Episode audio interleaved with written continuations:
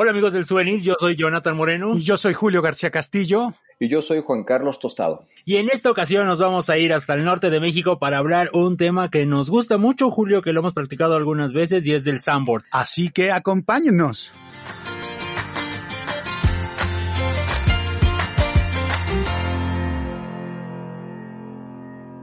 Ya estamos en una nueva edición del souvenir. Estamos muy felices de que nos acompañen en esta ocasión porque tenemos un super tema. Jonathan, a mí me encanta el turismo de aventura, me encanta todo lo que esté relacionado cuando vas a un viaje a hacer deporte. Y bueno, yo creo que una de las cosas que no nos podemos perder por lo menos una vez en la vida es hacer sandboard. Y ahorita que dijiste deporte, la verdad es que uno puede ver el sandboard en los videos, en las fotografías y dices, ay, pero ese qué deporte va a ser. No, pero la subida, la subida y ahorita les vamos a platicar, ese es el verdadero deporte del sandboard, ¿no? Claro pero que bueno, sí. para platicarnos de todo eso está Juan. que es un gran amigo, Juan Carlos. Muchísimas gracias por aceptar esta invitación a platicar un poquito de esta disciplina, este deporte. Muchísimas gracias. No, muchas gracias a ustedes y a todo el programa. Jonathan, Julio, muchas gracias y pues encantados de estar por acá. Claro que sí, muchas gracias nuevamente. Y bueno, pues eh, para hacer este deporte, Juan Carlos Tostado, pues es el experto. Él actualmente pues se ubica en Hermosillo, Sonora, y bueno, pues hay que trasladarse a este maravilloso lugar, a este destino que de verdad es uno de mis favoritos ahorita, Jonathan. Sí, la, la verdad es que sí nos encanta Hermosillo con las coyotas y bueno, con el calorcito rico.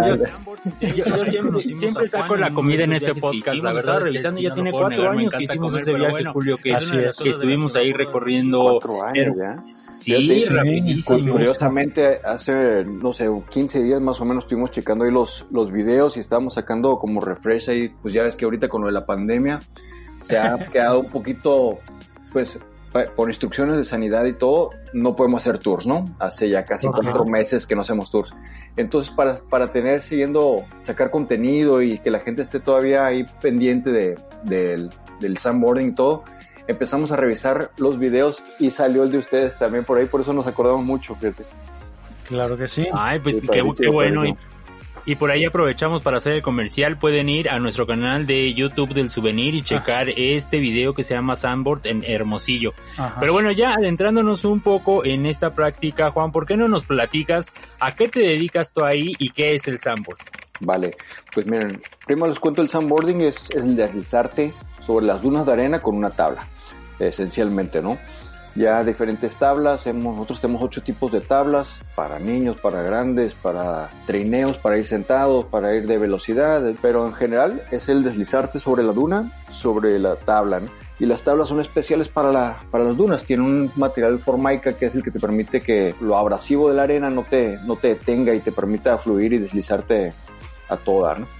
Y pues con este tema del sandboarding nosotros tenemos desde el 2000, aproximadamente desde el 2000 empezamos a hacer pruebas. No, no había en México todavía nada de esto, ¿no? Ahí por un camarada llegó con una, con una imagen que tomó de una revista de unos vatos de Florinápolis que eran los, unos surfers que en la temporada baja de olas se subían a las, a las dunas a deslizarse con sus mismas tablas de surf y eh, la- platicando, este chavo es arquitecto, mi papá daba clases de arquitectura y tenía un taller con, con herramientas y todo, y él era uno de sus pupilos, y yo pues igual de todos los fines de semana aprendía ahí con mi papá a usar las herramientas de carpintería y, y, este, algo de herrería.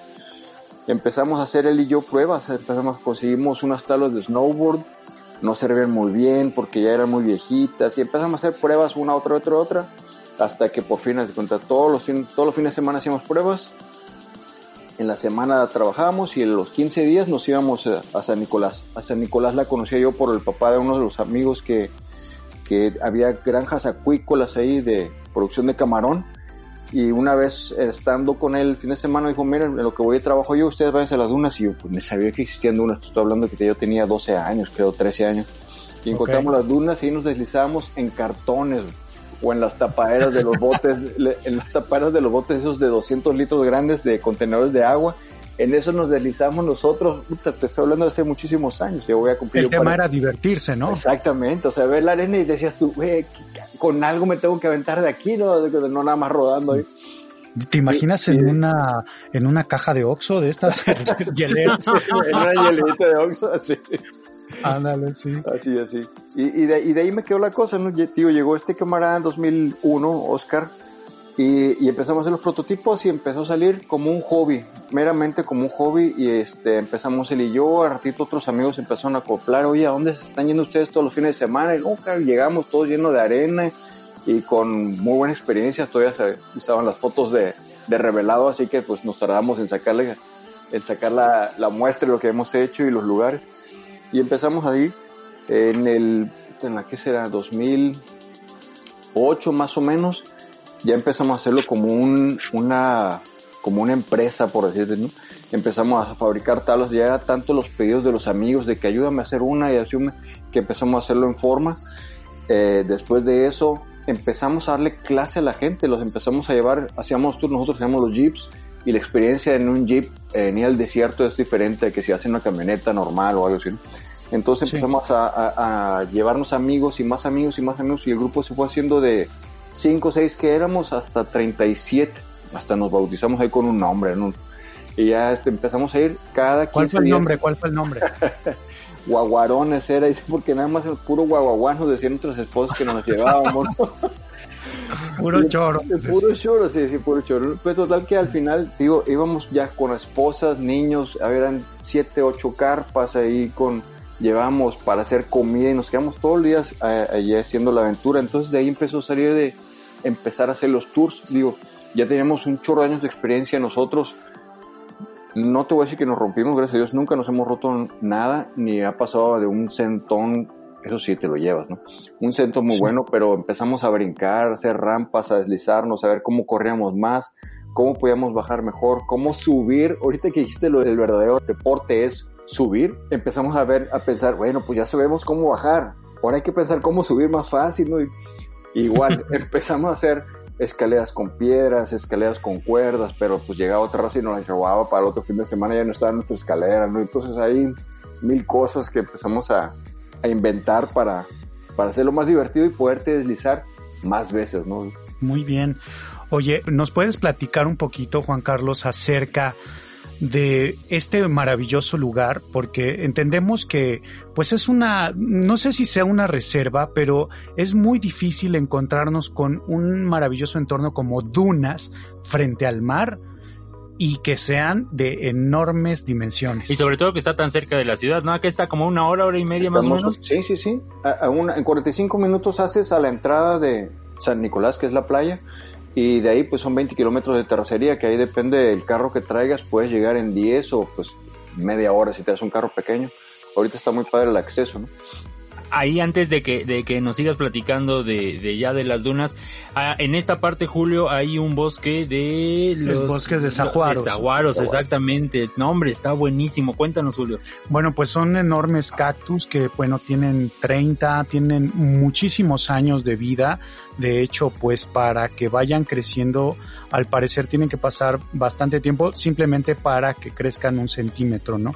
Entonces imagínense un bosque pero no de árboles, sino de cactus de estos enormes tipo penacho, que bueno, eh, han entrado en muchas controversias de repente ahí con, el, con un artículo que tenemos que decimos que son sajuaros, que así se les conoce, pero también otras personas les llaman como cardones. Quizá Juan Carlos nos pueda mencionar un poquito cómo se les llama ahí en cómo, Sonora. Cómo se les Sí, llama en sí. Sonora, este, pero la realidad es que es el ecosistema que todo mundo se imagina, sobre todo está padrísimo porque son muchísimos, son enormes, los puedes ver de 20 metros de altura y de verdad viven lechuzas adentro, hay pájaros carpinteros, de verdad hay una fauna increíble para llegar a este maravilloso y aparte, lugar. de verdad, sí te puedes tomar unas fotos para Instagram, de verdad, para presumir. Exactamente, y entonces pues imagínate un bosque pero de cactus, ¿no? Sí, está muy, muy padre. Cu- Cuéntanos por Sí. favor esta parte, mi querido Eh, Juan Carlos. Pues como comentabas, sí es una zona protegida, el área de los saguaros. Es una de las dos zonas de bosques de saguaros, saguaros le decimos allá en Sonora. Son Sí. cactáceas, ajá, y vienen de la, de la familia de los cardones exactamente. Ahí Ok. en, en la baja también hay similares, muy muy similares, porque no en todos lados son igual, ¿no? Eh, que son de uno solo y, y eh, que no tienen los bracitos así como los, los normales del viejo oeste, por ejemplo, ¿no? Claro. Acá, el- acá el cardón viene desde abajo, está, es diferente. Y sí, ese es un bosque de saguaros, que es una zona protegida.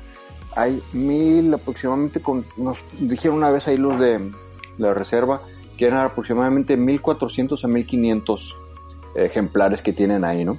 Y está prohibido llevártelos, o sea, hacerles daño, están, están casi contados, no se cuentan. Claro, y es imposible llevárselo, ¿no? Porque cuántas toneladas ah, uno.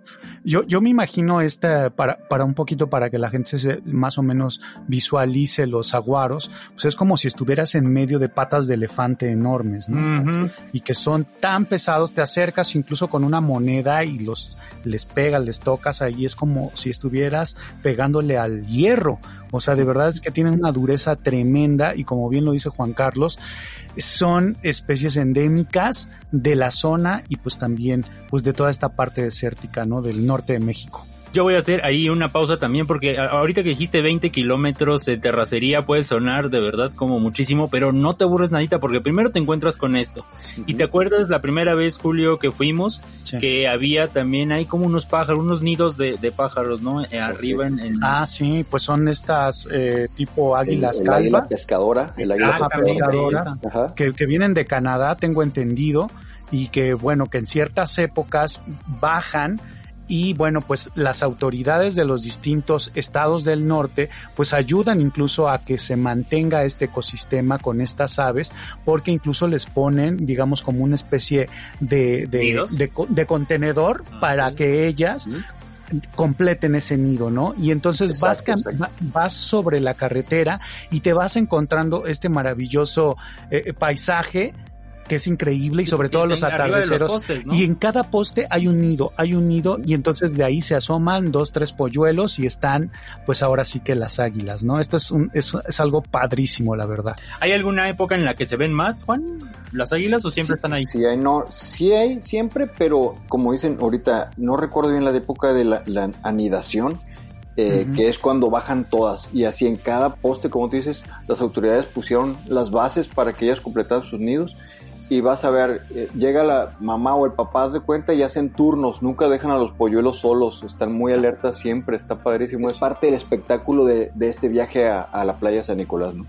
Y después de eso nos encontramos las granjas, que también, mira, nosotros pues no estamos acostumbrados a ver estas cosas, y uno las, de verdad llega y las ve y dices, o sea, te, te explota la cabeza porque dices, granjas, neta, o sea, no, no todo eso se pesca del mar nada más y ya, sino de verdad hay lugares donde eso se, literalmente se cosecha. Juan Carlos, cuéntanos de estas granjas. Ahí va. Las granjas son alimentadas con agua de mar, agua salina, igual entra de un lado, eh, aquí en este, si cuando vamos de, de la carretera hacia la playa, por el lado derecho, en donde colinda San Nicolás con la playa siguiente, hay una entrada, un drene de agua y todo eso riega todas estas granjas no sé si se acuerdan, cuando vienes de regreso ya por arriba del cerro, es cuando aprecias el número inmenso de albercas, ¿no? Por decirte, porque uno dice granjas y te imaginas como los vaqueros, las vacas con cercos, granjas de pollo. Sí, así, ajá.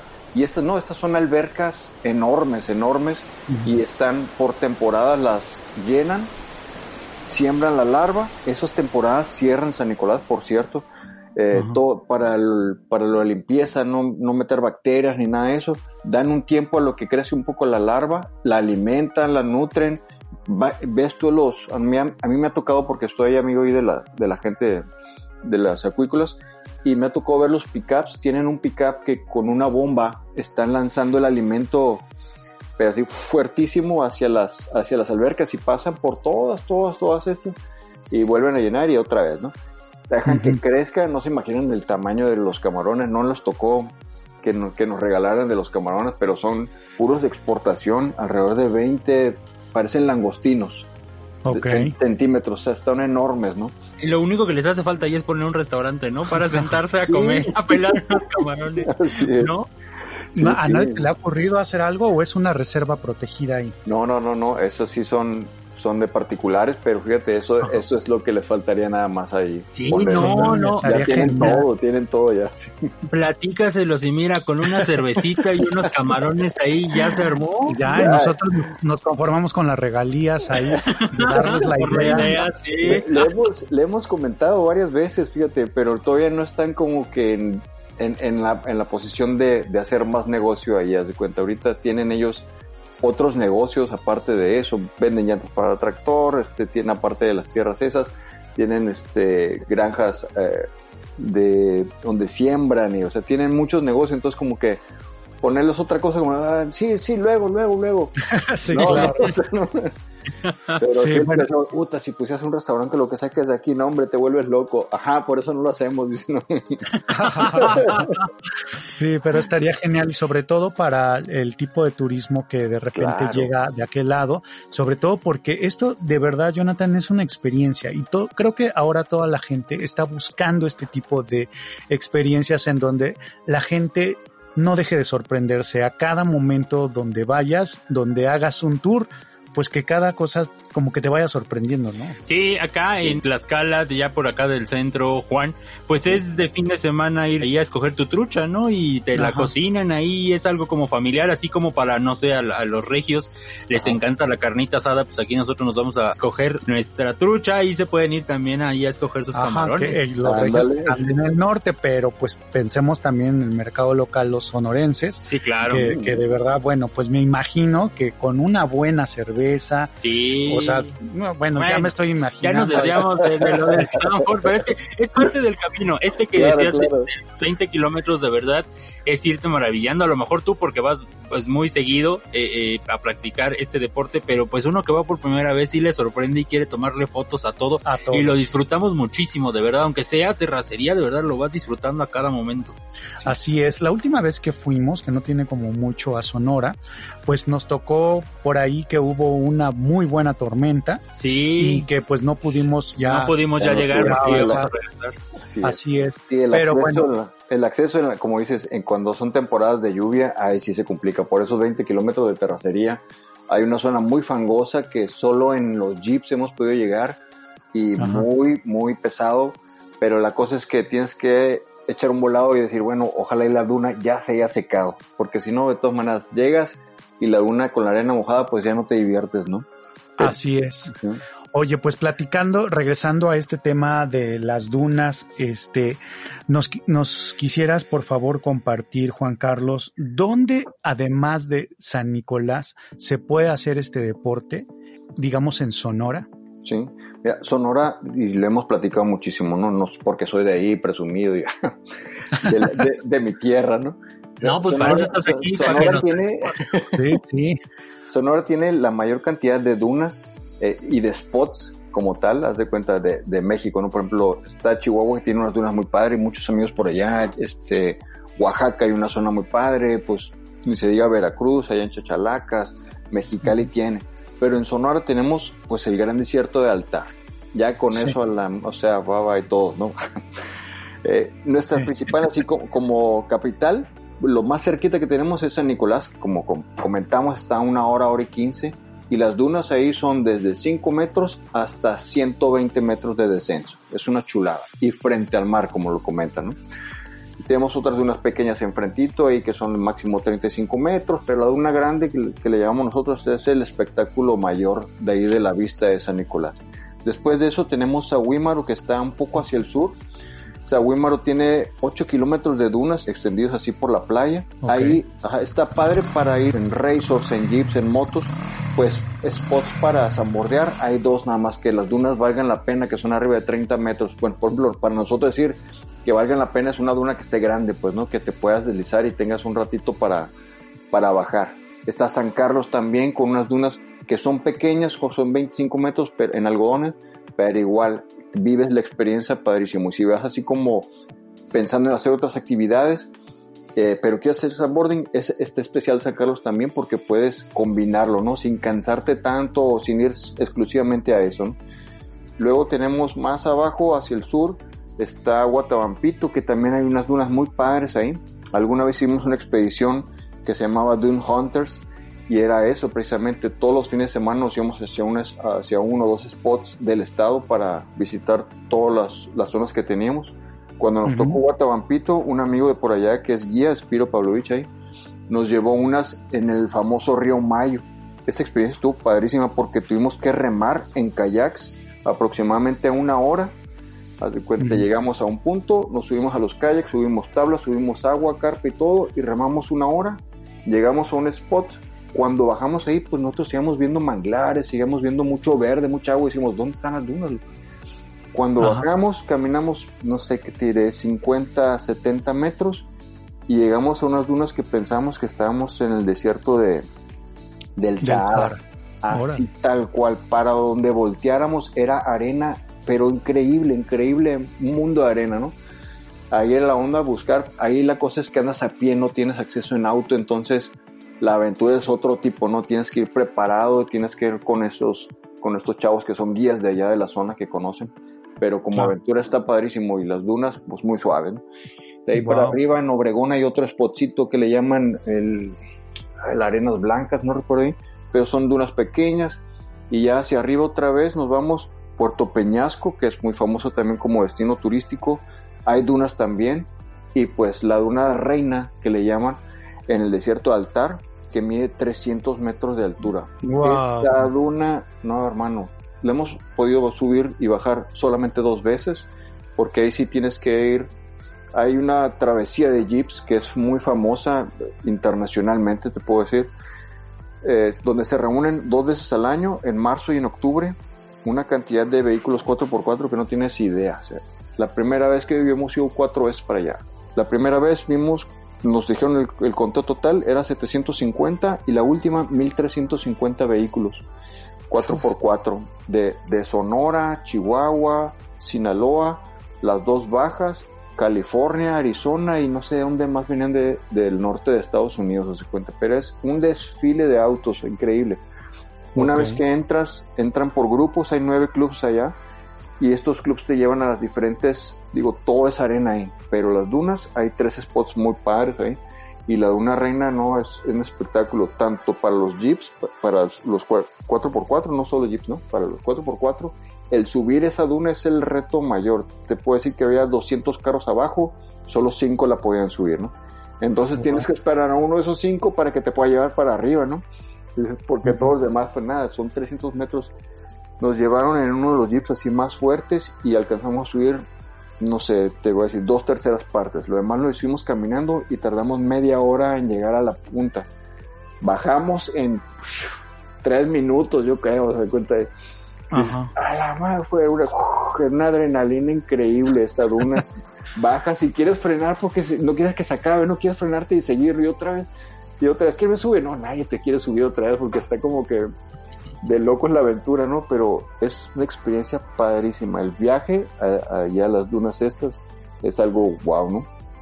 Ojalá tengan, ahí los conecto luego con los chicos de los clubs de allá, que ese viaje está padrísimo obvio que lo queremos hacer, ¿verdad, sí, Sí, no, pero nomás de imaginarme la subida, la, la que nosotros hicimos ahí en, en el que nos llevaste era en San Nicolás, era la de 120, sí era, sí, sí, sí, ajá. Ya, sí era eso. y la donde, subida. donde empezaron ustedes era un tracito que es de 40 a 60, tío, como son unas, móviles, ajá, son de unas móviles, pues hay veces que está más alta, por ejemplo, en esta temporada que ha dejado de ir mucha gente, las dunas se regeneran y están creciendo. Ahorita están muy padres.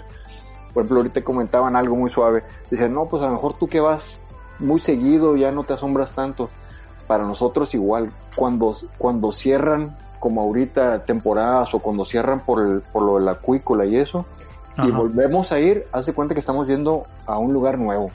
Es otra vez buscar los spots, otra vez buscar por dónde, otra vez bus y es una emoción otra vez de, del scouting, de ir, ah, por acá nos vamos a divertir más, ah, mira, ahora si nos tiramos de aquí podemos bajar hasta allá, y ahora vamos a bajarnos por aquel lado, ya vamos a subir por este lado que está más fácil. Es como otra vez una aventura, o sea, nos volvemos niños cada que vamos. Claro que sí. es, es una eh, especie, me imagino, de exploración, ¿no? Que de verdad te sigue maravillando. Eso de verdad está muy padre porque cada vez que viajes, regresas y está el escenario completamente distinto.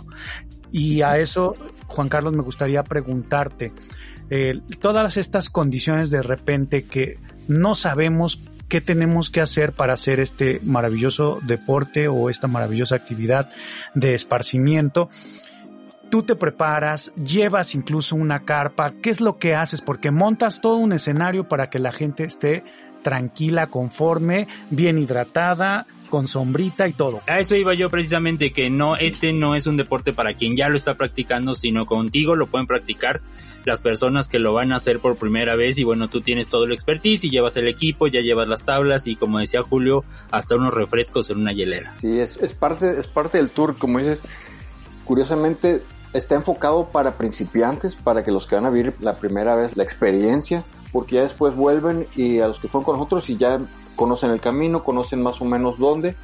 Parte de nuestro, de nuestro tour es no solo es enseñarles cómo zambordear, sino, ok, lo vas a hacer así, estas son las maneras, esta es la otra manera de cómo cuidarte para que no te vayas a tener un accidente, que no, no te vas a lastimar, cómo no lastimar o cómo no afectar el entorno, que es algo muy importante. Por ahí don, don Oscar Nenninger, que era el, falleció que el, el, dueño de todo, de todo este Playa San Nicolás, desde que estábamos morros, que nos invitaba para aquel lado, nos decía, pueden venir y jugar lo que quieran, solo les pongo una condición, nos decía, dejen más limpio de como vieron cuando llegaron ustedes. Y ah, todavía lo decía eso, sí, y digo, él fue de los principales que nos enseñó, siempre hemos sido muy cuidadosos y muy respetuosos de la naturaleza, pero él nos, nos enseñó mucho a eso, a respetar y a cuidar San Nicolás. O sea, siempre decía, con ves una basura, aunque no sea tuya, llévatela. Y llegamos con bolsas y a veces llegamos y él nos regalaba las bolsas, órale, para que traigan lo que encuentren por ahí, ¿no? Entonces la idea de, Don Oscar y pues ahora su familia, toda la familia Nenninger, es que encuentres un lugar eh, que parezca una playa virgen. Cada que llegues que, y los que lo sigan disfrutando todas las generaciones como una playa virgen, como una playa limpia. Y que es parte de lo que te comento del tour, ¿no?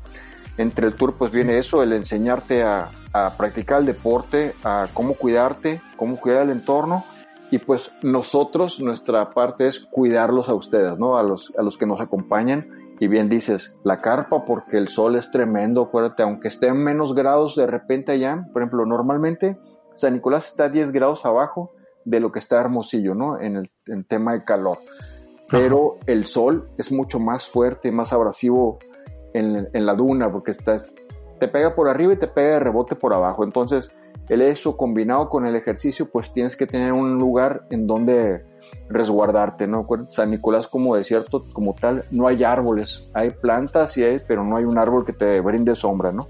Entonces, tanto la carpa como la hidratación son las dos principales cosas que, que tienes que cuidar, ¿no?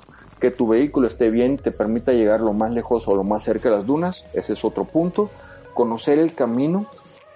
Ahorita ya están marcados muy padre, tenemos 10, 12 años yendo ya en forma como más constante a, San Nicolás y ahorita ya están marcados los, los puntos y las por las terracerías, es una red de terracerías para llegar a diferentes puntos en la duna o al mar y ahorita ya están marcados en dónde puedes entrar con vehículo 4x4 y en dónde puedes entrar con vehículo normal, ¿no? Sencillo, por así decirlo. Entonces, porque había muchos accidentes que la gente veía el caminito y, ah, sí, yo me acuerdo que por aquí me fui con estos locos y se iban y al ratito, oye, me quedé atascado.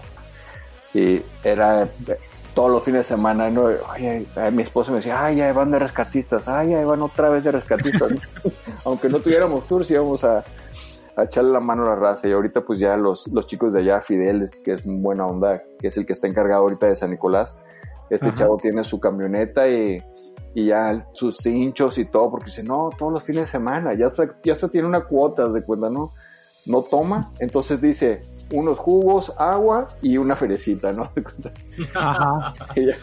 Pero muy padre, digo, es, es algo que se ha ido yendo y dando por, porque cada vez va un poco más de gente a, disfrutar y a conocer este lugar y, disfrutar el sandboarding, como les digo que, que ya los que fueron una vez con nosotros vuelven encantados por el lugar, el lugar es como mágico este lugar.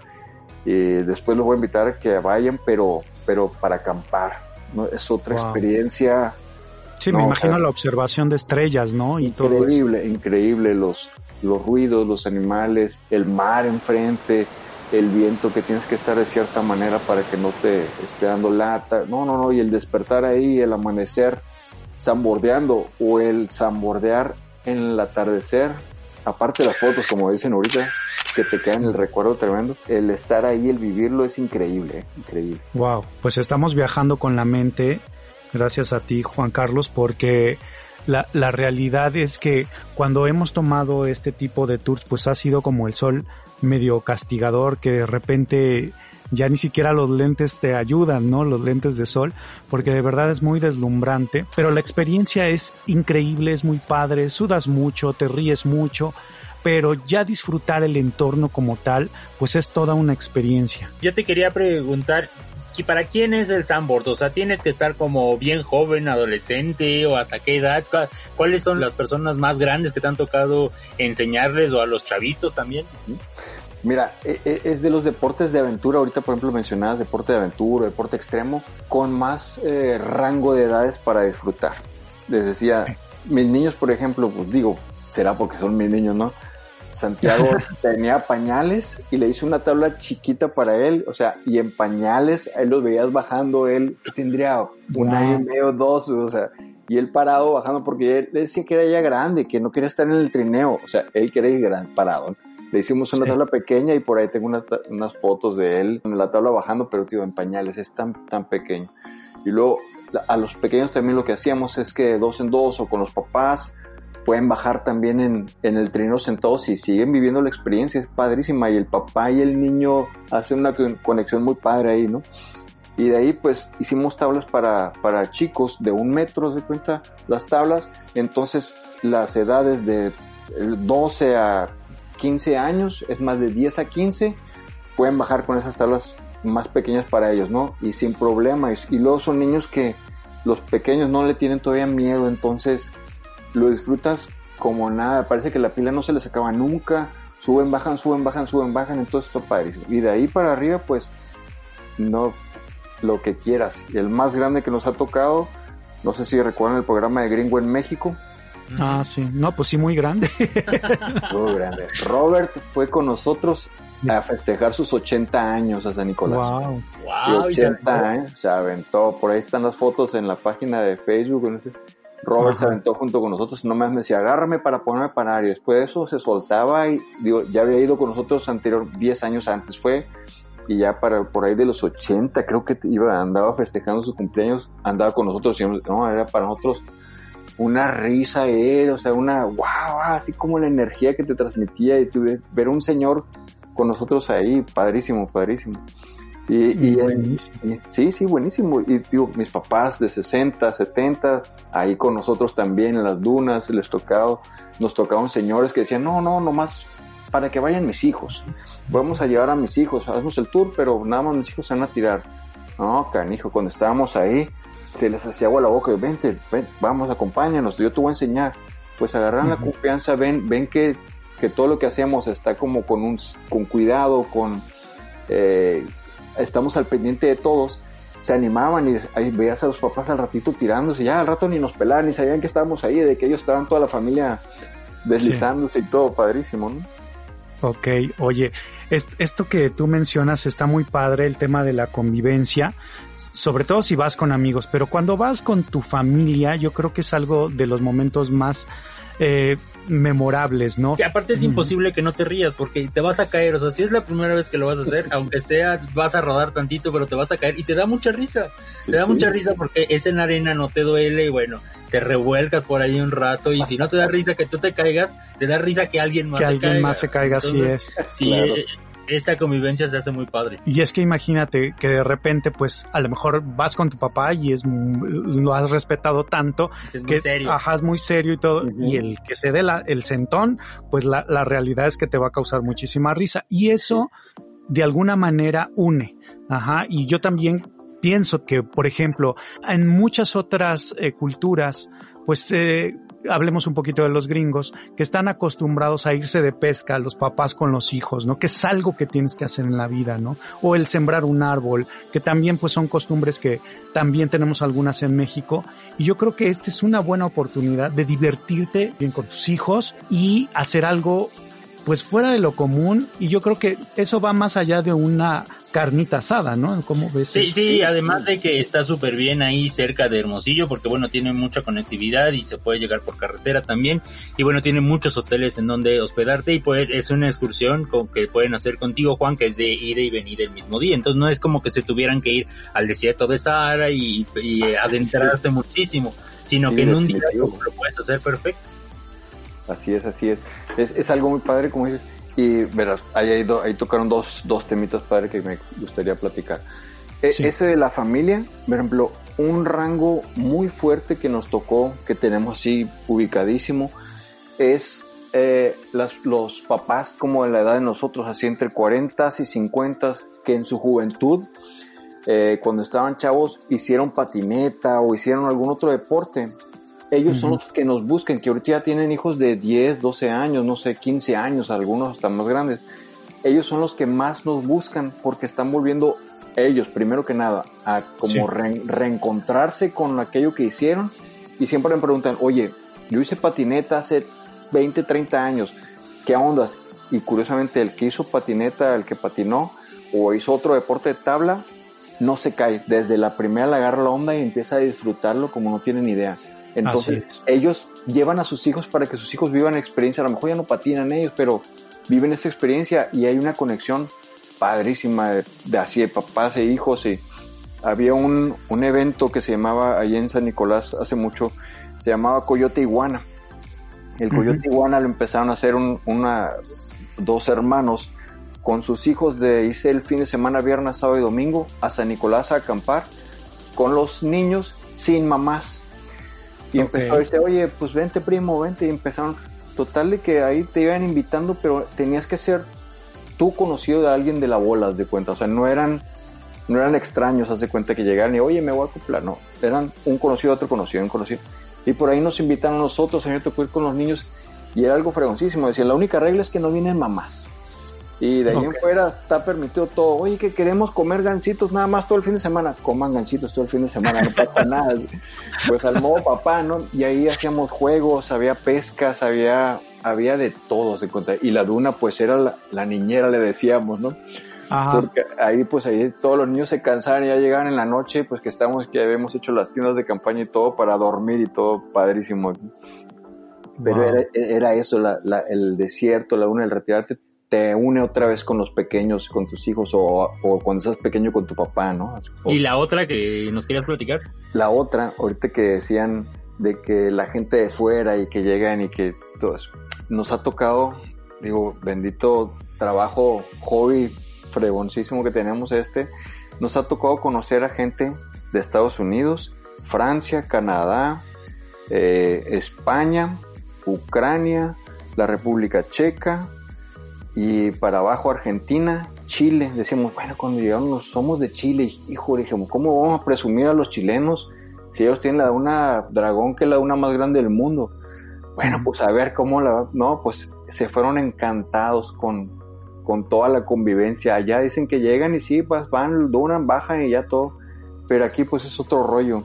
Les comento que, no sé si se acuerdan, les platicamos, Nauchi significa amigo en la lengua ópata acá de Sonora. Entonces, Curiosamente, siempre que hacemos un tour, ahorita que decías, hay veces que van amigos, así la bolita y, va a hacer el tour, y, otras veces que se va completando el tour de parejas o alguien que viene solo y así, y que supo el tour por internet y se, se unió con nosotros.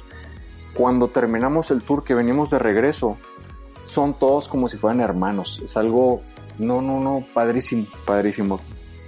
Yo voy a hacer aquí la invitación porque siempre les, les decimos en este podcast, Juan, que aquellos que no hayan experimentado el desierto tienen que hacerlo porque de verdad tiene algo el desierto que te llama, que te hace que tengas estas introspecciones, que te hace que te conectes con las otras personas. Eh, cada, cada ecosistema tiene su, su magia, ¿no, Julio? El, Por ejemplo, el Caribe, a lo mejor el bosque, pero el desierto de verdad tiene algo que siempre llama y a, Julio y a mí nos encanta siempre ir a, a el desierto porque se dan estas experiencias precisamente. Así es, y bueno, pues teniendo esta, este escenario maravilloso de gigantes que son eh, hermosas de arena, de arena que se pulveriza y que de verdad pues sientes de repente que estás en medio del talco. No sé, es una maravilla, pero frente te encuentras con el mar de Cortés. Yo creo que eso fue lo que, lo que conquistó también a los chilenos, ¿no? Porque ellos, según yo, no, no está frente al mar su, su duna, ¿o sí? No, no está, no está, está lejos. No, tiene pero que es cierto. Así es. Tiene esta magia aquí en esta parte de Sonora que estás frente al mar, o sea, termina la duna y terminas en el mar, o sea, es, te que- puedes quitar tu ropa y meterte fácilmente a la playa. Exactamente, Así pues así imagínate dos, tres subidas y dices, hasta aquí ya sudé lo que tenía que sudar y te vas al mar. Y es un mar ultramarino increíble que impone, refrescante y aparte pues enfrente está una de las islas más importantes. Cuéntanos por favor, Juan Carlos. Claro, pues, mira, ahí, ahí la experiencia padre es, como bien dices, ¿no? Estás en la arena, estás ya todo empanizado, así de dos, tres vueltas que te diste, disfrutaste y es parte del tour empezarlos a caminar de poco a poco, arena, arena, arena, arena, y llegar a ver la vista por la parte de arriba de la duna grande y ves el mar y es como, ah, o sea, ahí te das una refrescada mental. Antes de llegar al mar ya tu, tu mente ya hizo boom, ¿no? O sea, eh, bajas y dices, no, pues bajar la duna es otro reto, ¿no? La, la duna, una vez que estás abajo, dices, ay, la duna tan chiquita. Pero cuando estás en la cima, ahí te impone, ver los, carri- los carros que alcanzas a ver abajo, es como si estuvieras viendo un Hot Wheels, ¿no? De lo Sí. alto que está la duna. Entonces, pero una vez que bajas el mar, te refresca totalmente y está padrísimo. Y como tú bien dices, pues estás ahí enfrente, estás a pasos nada más. Entonces, todo esto es una experiencia fantástica. Y, y bueno, me puedo imaginar cómo es la parte de la duna en la noche. Eh, tuvimos una experiencia en Samalayuca, en Chihuahua, que como comentaba, hasta ahí hay muy buenos amigos también, que también hacen una especie de noche como del Sara, ¿no? Una cosa arabesca, una cosa arabesca, así. sí, Ah. donde montan unas tiendas y ponen velitas, hacen una especie de yoga también y puedes saber un poquito más de las bondades que tiene el desierto. Y a mí me gustaría aquí hacer una pausa, Juan Carlos, para que nos platiques qué es lo que tiene el desierto de Sonora en este ecosistema, específicamente en San Nicolás, porque hay flora, hay fauna, que a, que a lo mejor no, nos, no sabemos lo importante que, es, que, que está ahí y, y, bueno, es parte de este ecosistema y pues que me imagino que en la noche mucho de esta naturaleza cobra vida. Como si fuera Discovery Channel. Ándale, Así, una cosa- así, tal cual. sí. Mira, la- lo padre aquí de San Nicolás, como dices, no es desierto totalmente como, por ejemplo, como el, gol- el Golfo de Santa Clara, allá en el desierto del Tar, que ahí sí es pura arena para todos lados. Acá tenemos arena y está mezclado con las montañas que están atrásito de ti y estás enfrente del mar. Esa combinación hace un ecosistema único, creo yo, de- o que en pocos lugares lo, lo encuentras, ¿no? Y a un Sí. ladito tienes un manglar, o sea, a a 100 metros están los manglares. Entonces, todo este ecosistema está muy padre y en la noche, eh, bueno, nunca nos ha tocado ver ahí cerca de nosotros por las fogatas y eso que haces, pero en las mañanas, por ejemplo, puedes ver las huellas de los linces o los gato montés, algunos venados y nos ha tocado ver ahí en San Nicolás corriendo enfrente de nosotros, Wow. el, el cochi jabalí, pues las cascabel, que esas sí nos han pegado algunos sustos porque pues es su tierra, ¿no? Claro. Y ellas, ellas se acuérdate que en- duran- durante el sol, ellas por su, su manera de, su sangre fría y eso, hay ciertos momentos en que están ocultos y nomás empieza a bajar el sol, que hay veces que es, que es el detalle que tienes que cuidar cuando vas en la noche, ¿no? Eh, Claro. no, ac- no acercarte mucho. Digo, ellas te alertan, como diciendo, empieza a sonar el Sí. cascabel diciendo, hey, aquí estoy abusado, ¿no? Y ya, nada más es cuestión de ubicarla, sacar la vuelta y, y continuar. Pero así como eso en la mañana ves muchas huellas muy, muy diversas en la, sobre la falda de la duna. Y tú dices, a la torre, todo esto pasó por en la noche y nosotros ni cuenta, ¿no? Hubo fiesta y no nos invitaron, ¿no? Sí. Hay unos borregos berrendos, imagínate que estén ahí peleándose. No, bueno, estaría genial. No, bueno, es que de verdad, eh, imaginarse todos estos escenarios y las bondades que tiene Sonora simplemente por el, el hecho de que somos respetuosos y de que podemos disfrutar de esto sin alterar el medio ambiente, yo creo que agarra uno, pone su campamento respetuosamente, te llevas tu basura, todo eso, recoges y te vas y haz de cuenta que no dejas una huella, no hay un impacto. Voy a hacer ahorita una pausa. Me estaba acordando de otra, de otra duna en la que fuimos. Esta fue en Oregon, en Estados Unidos. ¿Te acuerdas, Julio? sí, Tuvimos una experiencia ahí en un vehículo, pues no era 4x4. Es un buggy. Eh, es un buggy exactamente, pero el que iba manejando, de verdad estaba loco. Yo cre yo creía que nos íbamos a matar. Porque iba en el buggy eh, sorteando las, las, las, las, dunas, ¿no? Eh, las subidas y las bajadas, pero se ponía, las, daba las vueltas, pero... Sí, se, se ponía... loco, loco. O sea, haz de cuenta que se, se no sé, se colgaba de la pared de la duna y entonces estábamos simplemente este así como a 90 grados. Sí, sí, sí, entonces era una cosa que decías, ya a ver en qué momento nos vamos a trozar aquí los brazos. Una cosa de una adrenalina que de estas veces que dices es que ya quiero que pare, pero no quiero que pare. Sí, porque aparte vas con muchas carcajadas, ¿no? Y, y dices, este, pues no sé, o sea, es tanta la adrenalina o las ganas que tienes de gritar que de verdad es una experiencia increíble, ¿no? Y bueno. Hasta volví a sudar nomás de acordarme, es que estaba loco, de verdad estaba loco ese hombre, sí. Sí, y ya se había roto los brazos. Ya se había roto de los brazos, él nos contó, sí, pero buenísima. Esa experiencia también en Oregon es muy buena en esas dunas. Así es.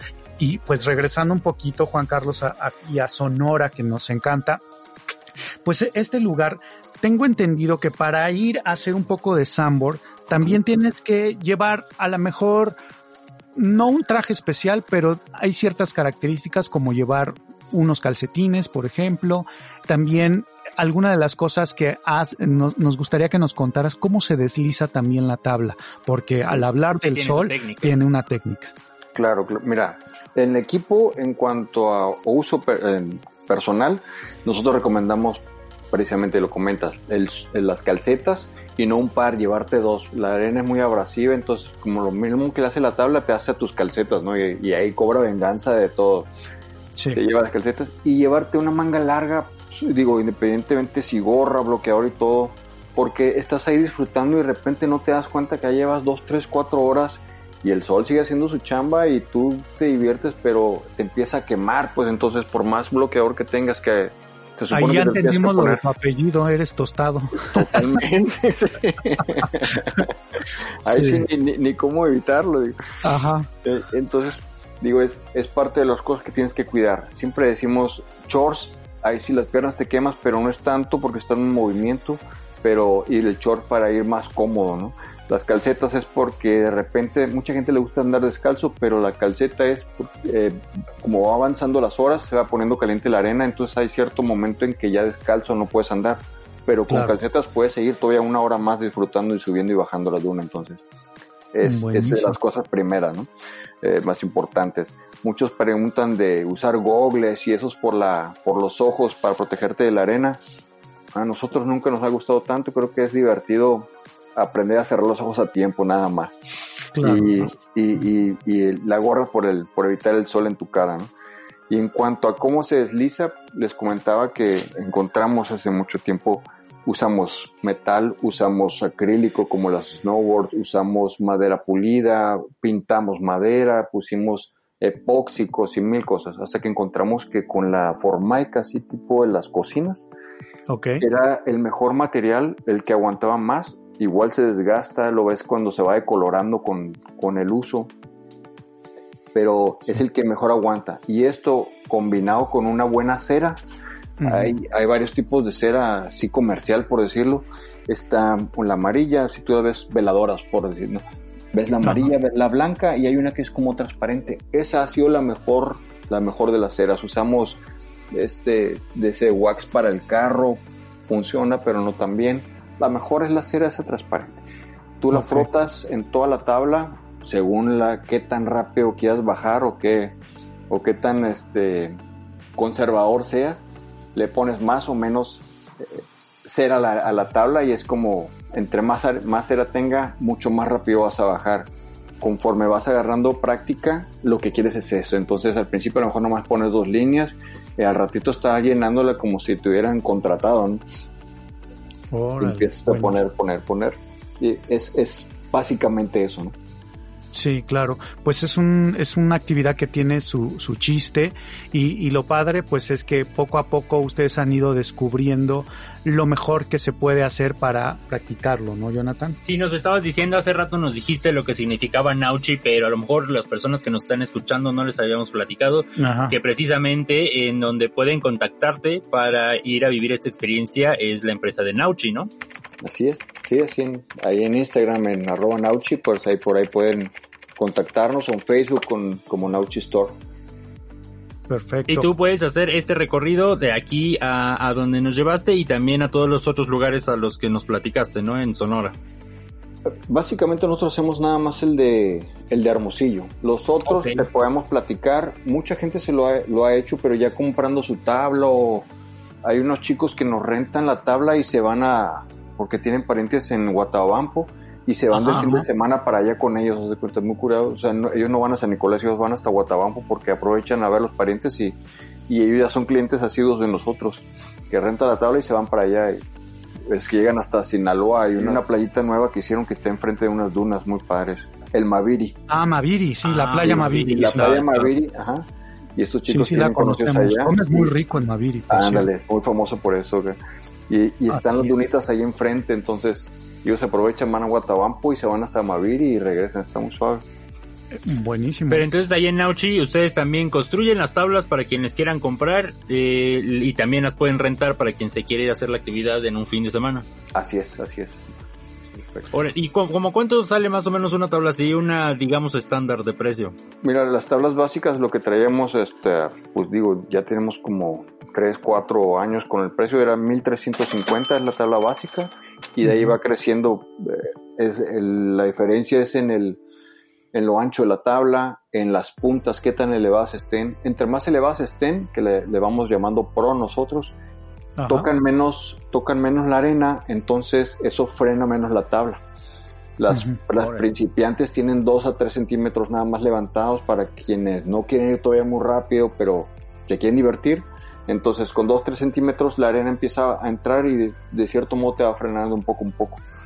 Y las puntas elevadas, pues esas bajas, porque bajas. Pues es un precio bastante razonable, muy bien que cualquier persona puede empezar a practicarlo desde ya. Y está también la opción de que la puedes rentar, eso también está muy padre. Estaba yo recordando un poco acerca de Guatabampito, que también ya anduvimos por allá, hicimos esos kayaks, pero sí llegamos al manglar, tuvimos ahí como una experiencia ahí de ver este, de este tipo de como de cangrejitos erm- ermitaños, pero no, no conseguimos llegar a este punto que nos mencionabas hace rato de encontrarte con unas dunas increíbles. Yo me acuerdo que las vimos a lo lejos, pero no. Sí, o sea, a lo Ajá. lejos, pero no, no nos dimos cuenta de esa dimensión. Claro, que, que, que nos está contando Juan Carlos.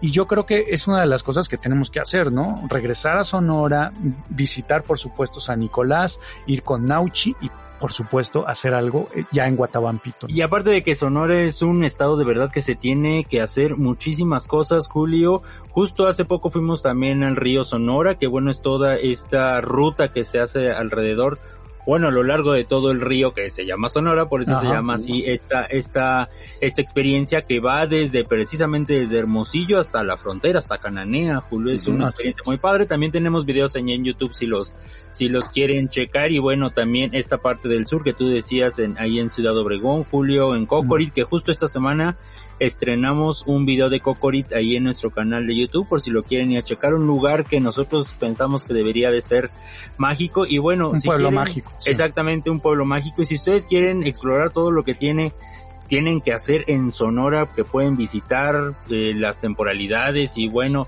todo esto, ustedes pueden visitar la página de Sonora que es contigo.visitsonora.mx, ahí lo Así pueden, es. ahí pueden checar todo lo que pueden hacer en el estado y por supuesto también contactar a Juan Carlos, como ya nos decía, en Nauchi, precisamente que está en Instagram y también en Facebook por si ustedes quieren hacer esta actividad. Ya casi estamos cerrando el programa y queremos agradecerte Juan Carlos, pero no sin antes que nos platiques algo curioso que te haya pasado al hacer este tour o algo chistoso de las personas que hayas eh, recibido ahí que vivan esta experiencia del hacer sandboarding.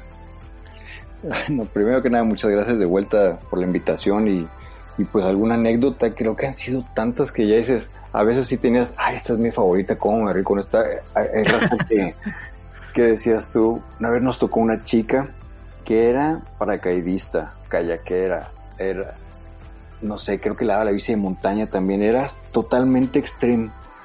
Y decíamos, no, pues e, ella invitó a sus amigos, hizo el grupo, venían de fuera, hizo el grupo, y llegamos y dijimos, no, pues todo el contacto fue con ella directamente y no, que mis amigos y que mire que yo y veías las fotos en sus perfiles y dices, wow, esta chica es Sport Billy, ¿no? A la hora que llegamos a las dunas, la única que no podía lograr levantarse del piso era ella. pero, y esta se levantaba enojada, pero ¿cómo? ¿Cómo no puedo? ¿Cómo no puedo?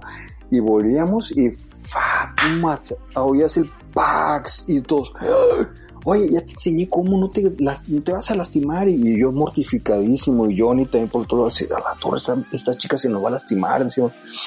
Y era la más pro de todos, canijo. Y, y a la hora de estar ahí, no sé si se puso nerviosa con sus amigos porque pues todos esperaban de ella como lo máximo porque ella es la que los invitó, ella es la que todo, todo, todo pro y ahí no podíamos ir y decíamos, no, no, espérate despacito y, pues nosotros mismos la aconsejamos porque ya nos traía nerviosos a nosotros de pues la más experta y no podíamos hacer que se levantara y ya se volvió como un reto para nosotros hacer que ella se pudiera deslizar, ¿no? Hace cuenta hasta que lo logramos y ahí por ahí sale uno de los videos, no recuerdo cuál, cuando baja, viene así como Rocky cuando subió la, la escalera y que sube los brazos y el grito era como wow, lo logró.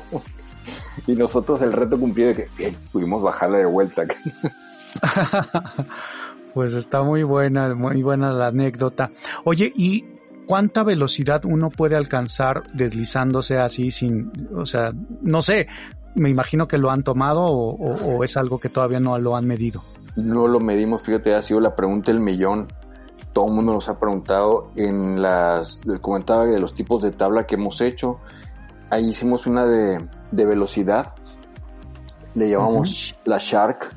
Y hicimos un, modelo muy similar a lo de los, de los aviones caza, esos que traen la, mandíbula de tiburón, ¿lo recuerdan? y, y, con esa, esa tabla la levantamos 8 centímetros la punta, le hicimos con una punta muy, muy afilada, con una cola corta para que fuera mucho más, menos la resistencia y todo. las primeras veces que probamos, una vez que ya diseñamos toda la tabla y le, la hicimos realidad, bajamos en la una grande y los brazos, haz de cuenta que se te van haciendo como si fueran papalotas hacia atrás. No sé qué velocidad llevaríamos, pero en tres segundos ya había bajado la duna grande. O sea, fue algo así que a la mano, o sea, mi, corazón era, o sea, un bombe de, ¿qué pasó? Ya llegué. Fue algo así increíble, ¿no? Digo, ahí depende de ti. Puedes ir frenando hay, la técnica, así como la nieve, que uses el pie atrás como, como guía y, la, y mueves la tabla hacia un lado hacia otro. Eso te permite frenar o, cambiar de dirección, lo cual también te frena un poco. Entonces, puedes disfrutar más la duna de un lado a otro o tirarte de frente y y agárrenme, ¿no? Buenísimo. Yo creo que es una de las cosas que también, pues, yo creo que te liberan, ¿no? Te libera el tema de la velocidad, como muchas personas les gusta a lo mejor no sé, eh, subirse a, un auto y manejar así a grandes velocidades, yo creo que también puedes hacerlo en una duna. Así es, pues muchas gracias Juan Carlos y bueno, pues gracias a ti Julio y a todos los que nos escucharon en este episodio del podcast. Así es, queremos agradecerles a todos porque hayan llegado hasta el final de esta plática. Te queremos agradecer muchísimo Juan Carlos Tostado, él es propietario de Nauchi una agencia especializada en sandboarding y que seguramente les va a ayudar muchísimo cuando ustedes vayan a Hermosillo, quieran hacer esta maravillosa actividad. Y bueno, recuerden que nuestro cuerpo tiene memoria, como bien lo decía Juan Carlos, y seguramente si patinaste, si hiciste, no sé, el tema de la patineta o qué sé yo, yo creo que va a ser algo muy padre de recordar nuevamente. Claro. Te agradecemos muchísimo, Juan Carlos Tostado, y seguimos en contacto.